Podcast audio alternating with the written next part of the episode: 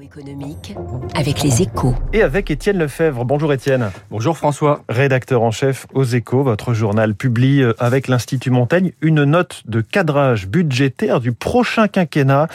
Et le moins que l'on puisse dire, c'est que le futur chef de l'État n'aura pas les coups des franches. Oui, c'est un grand défi qui l'attend et dont personne ne parle dans cette campagne. Alors le principe est simple, en se basant sur notre croissance moyenne et la hausse naturelle des dépenses, de retraite, de santé, on arrive à un déficit de 5% de PIB encore en 2027, très au-dessus de la limite des 3%. La dette, quant à elle, grimperait à 120% et attention, tout cela ne prend en compte ni les dépenses nouvelles, ni les baisses d'impôts qui pourraient être décidées. Au contraire, pour revenir à 3%, il faudrait réaliser 70 milliards d'économies, ce qui n'a jamais été fait. L'Institut Monseigne reconnaît lui-même que ce n'est guère réaliste. On peut dégager des marges en relevant l'âge de la retraite. En revanche, ce sera plus compliqué de faire des économies sur la santé ou les fonctionnaires.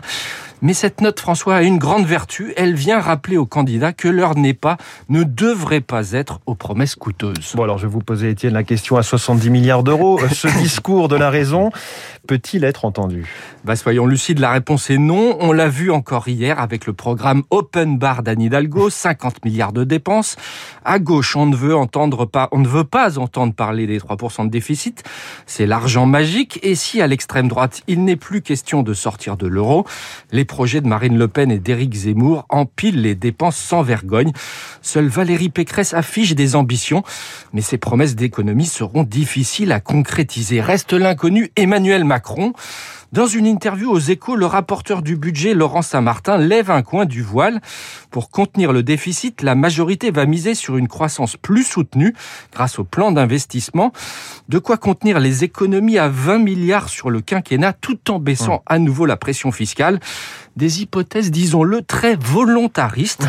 Le quoi qu'il en coûte a vraiment fait bouger le cadre budgétaire. La majorité présidentielle pousse à de nouvelles baisses d'impôts. C'est le titre à la une des échos, votre journal ce matin. Merci Étienne Lefebvre et bonne journée. Il est 7h14.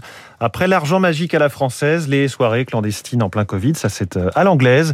Boris Johnson est fragilisé. Alexis Karklins-Marché nous en parle dans un instant.